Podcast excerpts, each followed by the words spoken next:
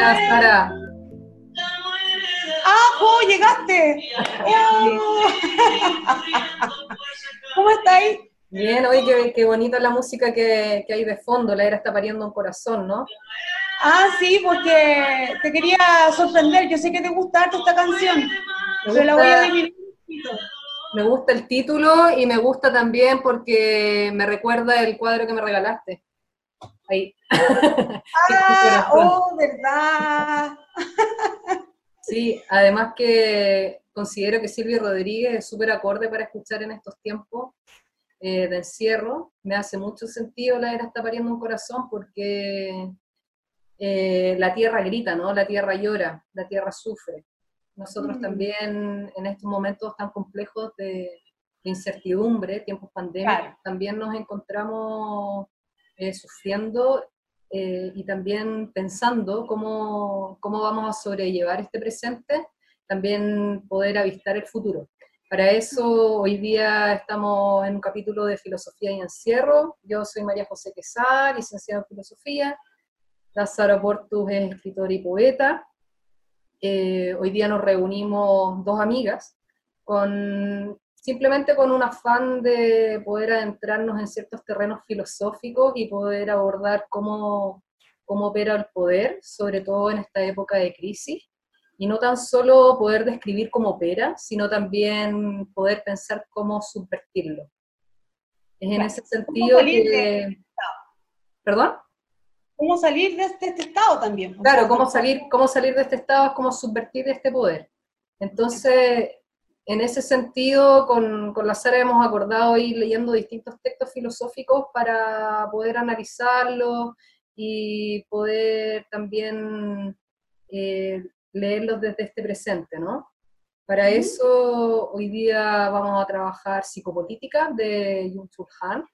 Este es un texto del año 2014 que viene a ser una especie, te diría yo, esto ya es, ¿cómo se dice? Es una, una idea mía, digamos que el libro viene a ser una lectura de lo que es la biopolítica en Foucault. Y trabaja las sociedades de control que esbozó Deleuze en los años 90. Entonces, Jung-Chul Han toma ambas, ambas teorías, digamos, y trata de hacer una lectura de, ya de las sociedades de control con, con la Big Data, digamos, operando, ya en el año 2014, imagínate, ya existía Facebook, entonces habla, digamos, de la psicopolítica como este nuevo poder que viene a controlar las distintas realidades de nosotros a través de un poder que vendría a ser más seductor. Para poder abordar este texto, creo que es necesario igual hacer una mirada desde una perspectiva Foucaultiana, y para eso la Sara nos va a explicar un poco de, de qué se trata, sobre todo el vigilar y castigar, ¿no? Sí, que es un texto de 1975 y que así como, como que se podría decir que la filosofía como que se van entregando la posta uno a otro, porque si bien es cierto que el filósofo surcoreano que tú estás citando, que es difícil de pronunciar, Byung-Chul Han, eh, eh, claro, él viene también a estudiar a Deleuze, viene a estudiar a, a Foucault y luego plantea su concepto de psicopolítica, por lo tanto, eh, es muy importante ir leyendo igual las fuentes de, de Han para Claro. poder comprender de mejor manera lo que él quiere decir. Bien, en cuanto a Foucault, eh, el texto Vigilar y Castigar eh, se divide en cuatro, suplicio, castigo, disciplina y prisión, pero nosotras nos vamos a basar eh, sobre todo en su eh, capítulo de la disciplina. Ya él hace un análisis de lo que son las, las sociedades disciplinarias eh, y me gustaría a mí rescatar dos puntos de ese capítulo, que uno tiene que ver con los cuerpos dóciles y el otro con el panoptismo. Eh, en cuanto a, a, Foucault en general, creo yo que eh, vale la pena echarle un vistazo y los insto y las insto a que lo hagan, eh, porque Foucault es un pensador que justamente a partir del análisis de los discursos y a partir de las prácticas eh, sociales de exclusión, eh, él hace toda una teoría, no solamente en términos de la reclusión, este es el libro que vamos a ver ahora, pero él hace un análisis de lo que es la locura, la sexualidad, etc. Eh, bueno, volviendo al, texto que nos convoca, que es vigilar y castigar, eh, pensemos en un regimiento, pensemos en un psiquiátrico, pensemos en una escuela o incluso en la familia. para Foucault, todas estas instancias de reclusión lo que buscan es normalizar o prescribir normas eh, de comportamiento eh, con una serie de prácticas sociales. Entonces, eh, en ese sentido, las necesidades del ser humano, que son para él espirituales y corporales, se fija sobre todo en el cuerpo, en el cuerpo como, como una forma de que el cuerpo vendría a ser justamente eh, asediado por el poder, asediado de tal manera que lo controla, no solamente en el sentido espacial, sino que también corporal. Entonces, eh, eh, en cuanto a esto, yo me imagino siempre la película Tiempo Moderno de Chaplin, ¿no? Donde como como que el cuerpo se vuelve una especie de máquina donde estás haciendo todo el rato lo mismo y nunca ves la totalidad del objeto que tú estás creando. Eh, y en ese sentido, habla de los cuerpos dóciles, eh, porque un cuerpo dócil es un cuerpo que está preparado para, para ser manejado. Que se somete, eh, que se somete, claro, que se somete a, a, este poder disciplinario, digamos. Sí, y, por ejemplo, eso lo vemos en el colegio. ¿Por qué estar 12 eh, años mínimo de enseñanza sentados por 8 horas diarias? Eso igual quiere decir algo eh, en cuanto a ese sometimiento que dices tú. Eh, y en la edad clásica que Foucault habla en ese texto, no solamente hay un, un registro anatómico, que tiene que ver con la máquina, con la máquina de, Descartes, sino que también con un registro técnico-político que tiene que ver con todo el conjunto de reglamentos, eh, normas en los hospitales, los procedimientos que hay, justamente para tener controlado eh, nuestro cuerpo. A lo que se llama biopolítica.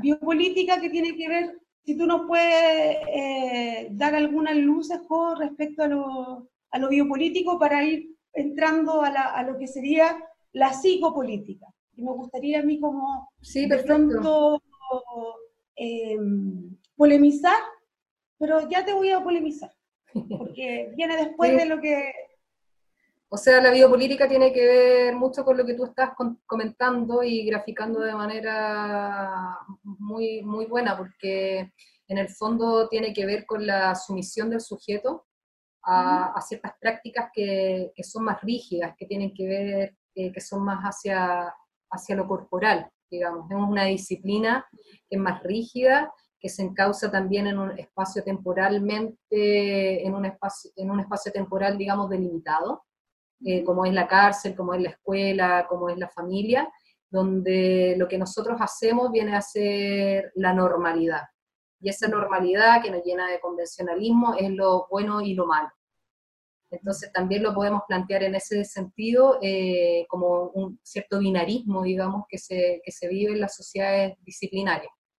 Ahora, con, adentrándonos un poco a lo que vendría a ser la psicopolítica, la psicopolítica operaría de un modo distinto ya no mediante la prohibición y la reclusión de nuestros cuerpos, sino que todo lo contrario, y por eso es mucho más difícil de manejar y de palpar también, porque tiene que ver con el juego y tiene que ver con el poder de la seducción.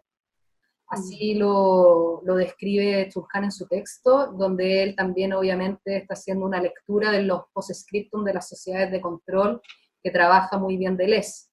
Es ahí donde el poder, digamos, se manifiesta a través de, esta seducción en donde los sujetos, digamos, nosotros mismos, nos hacemos eh, dueños, digamos, de, nuestra, de nuestra propia explotación. Es decir, ahora nosotras, o sea, por ejemplo, yo, Jo, soy el panóptico de mí misma, en ese sentido, ¿no? Y muchas veces no me doy cuenta de que estoy encarnando, digamos, ciertas prácticas controladoras que tienen que ver con, con, el poder de la Big Data y con estos controles, digamos, que operan de manera inconsciente en el sujeto. ¿A qué me refiero con esto? Por ejemplo, estamos en una sociedad de consumo. Hoy día eh, yo siento deseo, por ejemplo, y cierta inclusive necesidad de adquirir productos. O sea, me tengo que comprar el descorchador del vino porque es algo que necesito, por poner un ejemplo muy banal o muy cotidiano. Eh, necesito escuchar buena música, por ende debo adquirir este, este, equipo, este equipo.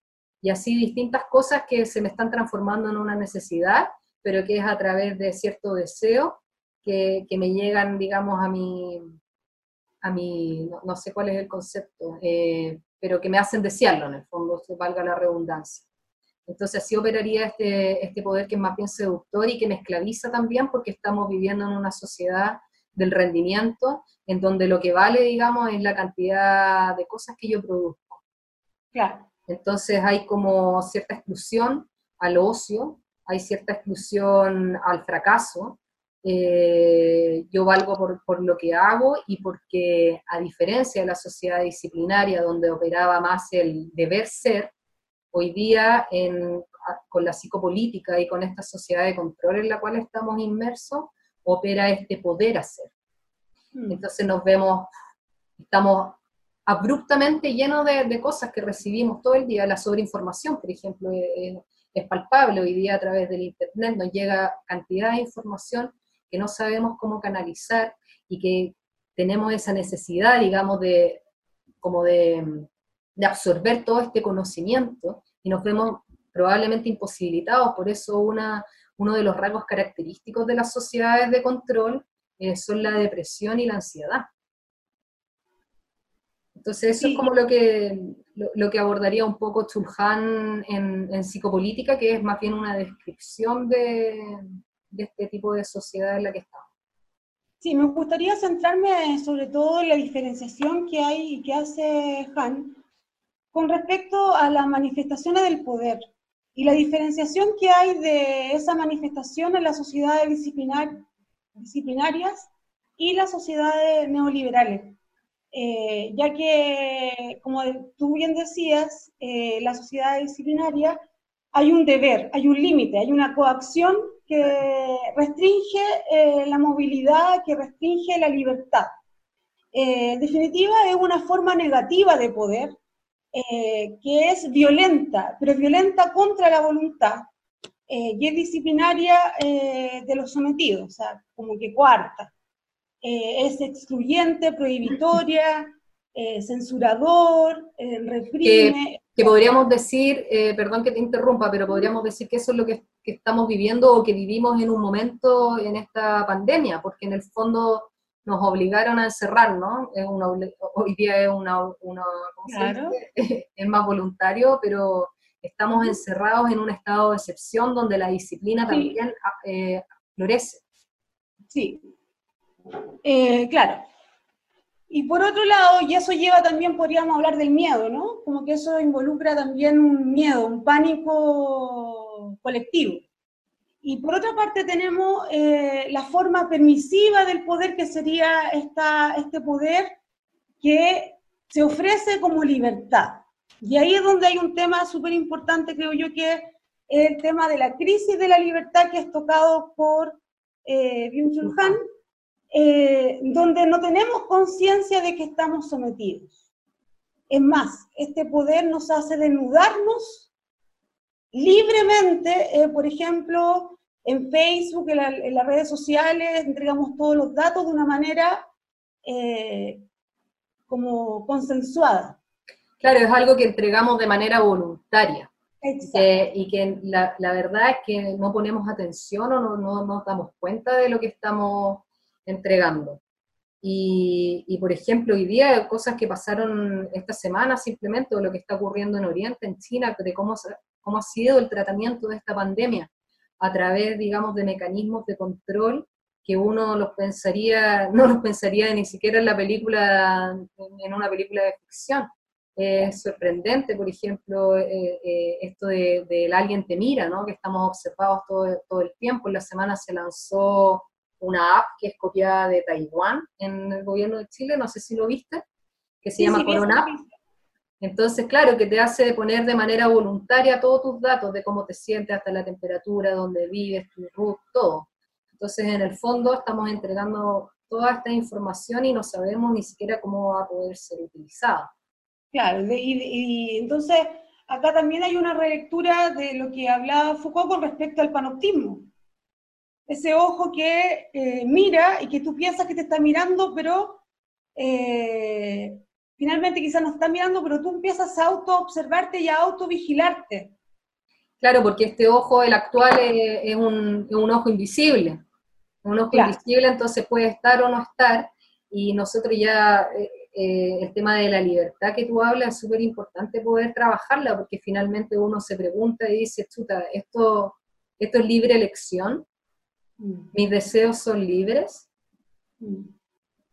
Sí, y también eh, ligado a esto de la libertad, me parece eh, sumamente importante eh, hablar justamente de, la biopolítica y del paso de la biopolítica a la psicopolítica.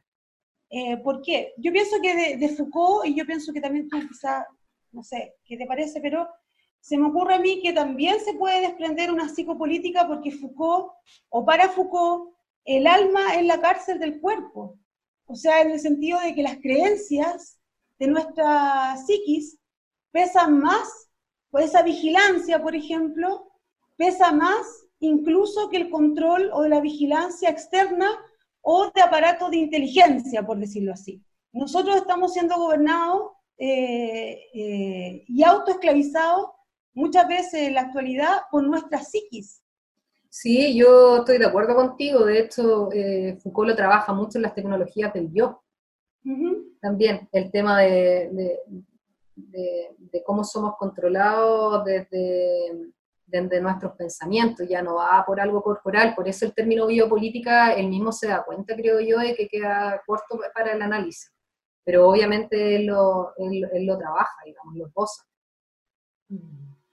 Claro, y, bueno, volviendo al tema de, de, Han, él también habla justamente que eh, quien impera hoy día es el capital. Él es súper como, en ese sentido, súper directo en hablar de la dictadura del capital, que nosotros somos nada más que unos intermediarios que prestamos nuestra libertad o como que en nombre de nuestra libertad eh, compramos, consumimos, producimos y finalmente quien eh, comanda todo o nuestro nuevo Dios eh, es el capital. Sí, ese creo que es uno de los puntos cruciales que también nos, nos, exigen hoy día poder replantearnos porque estamos en una situación actual de, de crisis muy compleja, obviamente, eh, de incertidumbre y de algo inédito que estamos viviendo y que no sabemos qué va a pasar en el futuro. Entonces, en ese sentido, eh, el virus viene a ser como un recodificador de nuestras propias vidas, ¿no? Entonces nos hacen replantearnos cuál es, cómo vamos a seguir viviendo en esta sociedad consumista donde hoy día, si bien desde el encierro nos damos cuenta de, la miseria, digamos, de la miseria en la que viven otra, otra gente. Entonces eh, es súper importante poder cultivar la empatía y la solidaridad, mm.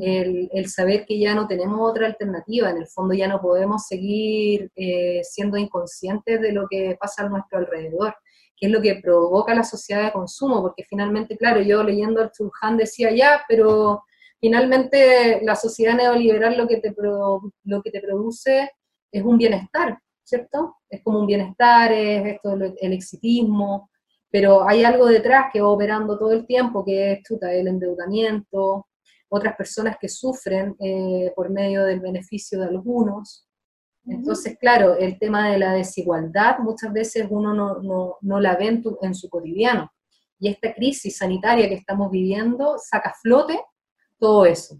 Entonces, hoy día algo que está, que, todos nos hacemos un poco los tontos igual, que Claro, pues entonces hoy día nos obliga a hacernos cargo, nos obliga a responsabilizarnos y también a ver, eh, a preocuparnos de, por la persona que está al lado, a vivir en comunidad, a preocuparnos de la gente mayor, a ser responsables, a no salir, etcétera, etcétera. Entonces también es importante poder instalarnos y poder pensar desde la filosofía eh, el presente, digamos, cómo, cómo estamos viviendo este virus, cómo eh, ¿qué, aparece más? Este, este afán egoísta, de supervivencia, de individualismo, o chuta, tomamos, nos tomamos 10 segundos, guardamos silencio y nos preguntamos a, nosotros mismos eh, cómo poder abordarle, cómo poder también ayudar, cómo poder eh, vivir, digamos, desde, desde una igualdad, desde una premisa más concreta, ¿no? Sí, de hecho, lo que tú dices, a mí me hace mucho sentido, ya que en estas circunstancias de peste, o no es peste lo que estamos viviendo, pero de virulencia, eh, aparece lo mejor y lo peor de nuestra naturaleza humana. Y depende de nosotros igual eh, tener conciencia de qué es aquello que priorizamos. Y en ese sentido, creo yo que el arte, la filosofía y, cultivar eh, la amistad, por ejemplo, son... La amistad virtual. La amistad virtual, claro. Sí, porque también, es que también, mira, hoy día en la mañana eh, veía una, una, conferencia que dio el filósofo italiano que se llama Franco Berardi, no sé si tú lo conoces, yo creo que sí, Me, tocó entrevistarlo una vez. Sí, sí, me acuerdo. Eh, Bifo, Bifo le dice. Y él, claro, él se instala de esto, de, donde yo te comento, desde, desde poder pensar el presente, y él dice, nosotros no sabemos cómo, cuándo nos vamos a poder volver a abrazar, o a tocar, o si esto, voy a un café y me, y me gusta alguien, eh, no sé, nos vamos a poder besar. Entonces, ese tipo de cosas son las que también hay que plantearse de cómo las vamos a abordar, porque lo que no puede ocurrir, dice él, es eh, que exista una autoinmunización, que, que finalmente una, auto, una autoinmunización de nosotros mismos que no nos permita, digamos, eh, poder relacionarnos de manera solidaria y empática. Y que en el fondo, claro, el virus que cada uno encarna hoy día se transforma en un enemigo. Entonces, ¿cómo cultivamos las relaciones sociales también en este, en este nuevo panorama que tenemos? Porque la verdad es que ya no hay alternativa. La, alternativa eh, es, volver a lo concreto y volver a, pensar desde, desde eso, porque si no es la destrucción. O sea, todo esto te hace replantear a nivel de individuos, ¿cierto? Y a, nivel también estatal y de los países y del neoliberalismo que impera, nos hace reflexionar acerca de cuál es la visión que tenemos en general del ser humano. Así, así de, grande lo veo yo. Y, pienso yo que al menos, por ejemplo, eh, en lo que respecta al sistema educativo, eh, cómo nosotros también podemos educar desde la afectividad, que es algo que eh, no se enseña en los colegios. Eh, ¿Y por qué vuelvo a esto? Por lo que decía Bifo, en el sentido de, ser empático, en el sentido de ser solidario y en el sentido también de autoobservarnos y de autoconocernos, porque nosotros vivimos en función de eh, lo externo, siempre abiertos, pero abiertos hacia lo externo, eh, las redes sociales son eso, o sea, cómo yo quiero que me vean los demás, pero quizás yo en mi vida estoy pasándolo súper mal y me saco una foto bonita y el buen ángulo para que tener muchos me gusta, pero realmente no estoy eh, haciendo una reflexión cabal en torno a lo que yo quiero realmente y si acaso lo que yo he decidido que quiero, realmente lo quiere el sistema que quiera yo eso. Claro, porque en relación al sistema también eh, nosotros confiamos en un sistema financiero, por ejemplo, que no nos da ninguna certeza y que es un poder abstracto. Entonces, ¿cómo vamos a confiar más en eso y, vamos, digamos, a, a, poner por sobre la vida algo mm. así, cuando hoy día lo que necesitamos son cosas mucho más concretas, que en el fondo es poder tener hospitales, poder tener un sueldo mínimo para que las personas puedan vivir en época de crisis. Hoy día yo tengo muchos amigos, amigas, están en situación muy compleja, que no, ya no tienen para llegar a fin de mes, para pagar los arriendos, etcétera, etcétera. Entonces, ¿cómo nos vamos a hacer cargo de, esto nuevo? Porque finalmente son, son entornos complejos que hay que, tratar de resolver. Y, y, lo que te plantea nuevamente la vieja disputa que hay entre el Estado versus el mercado. Exacto. Pienso yo que eso es primordial, porque actualmente nos damos cuenta que nuestro sistema educativo, nuestro sistema hospitalario de salud, nuestro sistema de vivienda está todo en manos del mercado y ahora que necesitamos eh, urgentemente que el Estado resguarde esos derechos sociales, resulta que ahora dan créditos para, para poder endeudarse los emprendedores. No sé, esas son las salidas de este, de este gobierno. Claro, bueno, ese es un tema... Perdona. No, que en el fondo somos como consumidores y espectadores, ¿no? Entonces, lo que nos obliga a este virus, de un modo u otro, es hacernos protagonistas. Y con eso ya como para ir finalizando, dejar abierto quizás para poder trabajar en otra, en otra semana, eh, lo que vendría a ser este futuro, que podría ser la discusión que hay entre CISEC, CISEC, CISEC le digo yo, pero como parece que se dice Chiche, Chiche, sí que él habla que también está como la, postura, en no en contra, sino como son posturas antagónicas con Chulhan. Eh, dice que, es posible el fin del capitalismo, mientras Chulhan dice que va a haber una profundización de este. O sea, mm. dejar abierto esta, esta polémica para poder trabajarla en, en otro capítulo de filosofía y encierro. Sí, yo para terminar, Jo, me gustaría nada más que hacerme una pregunta y hacernos una pregunta, ya que actualmente hay como un desborde de opiniones filosóficas y hoy día yo reflexionado y estos días he reflexionado sobre mm, si acaso la filosofía puede adelantarse o bien acompañar el presente de una manera tan rápida. Si acaso el pensamiento es más lento y requerimos de tiempo como para poder dar algunos eh, lineamientos, o bien no. Y entonces me gustaría, no sé si tú me permites, terminar con una partecita, una cita de Hegel de la filosofía del derecho, Perfecto. Eh, que dice así, no sé si después me quieres cortar, me cortas. Cuando la filosofía pinta al claro oscuro, un aspecto de la vida ya envejecido y en la penumbra, no puede ser rejuvenecido, sino tan solo reconocido. La lechuza de Minerva inicia su vuelo al caer el crepúsculo.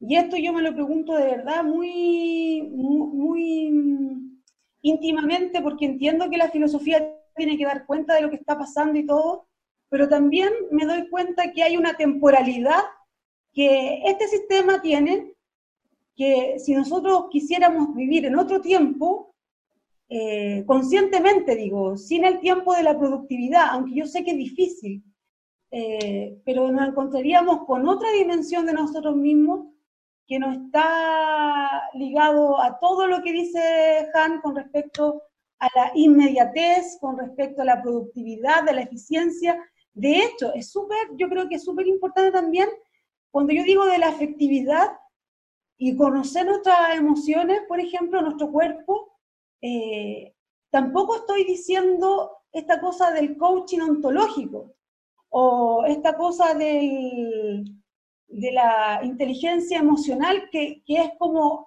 también se mercantilizan las emociones, pero como para producir, ¿me entiendes? Para seguir siendo aptos y funcionales a este sistema. por, eso hay que reivindicar, por eso hay que reivindicar el fracaso. Eh, sí, creo, de alguna manera sí. Y, lo singular, obviamente. Pero bueno, eso lo vamos a tener que dejar para otro, para, otro capítulo. Y el búho de Minerva siempre vuela al atardecer. Bueno, Sara, ha sido un, placer, digamos, esta conversación, así que nos vemos la próxima semana. Ojalá dentro de la semana también, pues amiga, para que nos abandone. chao, chao. Chao, chao.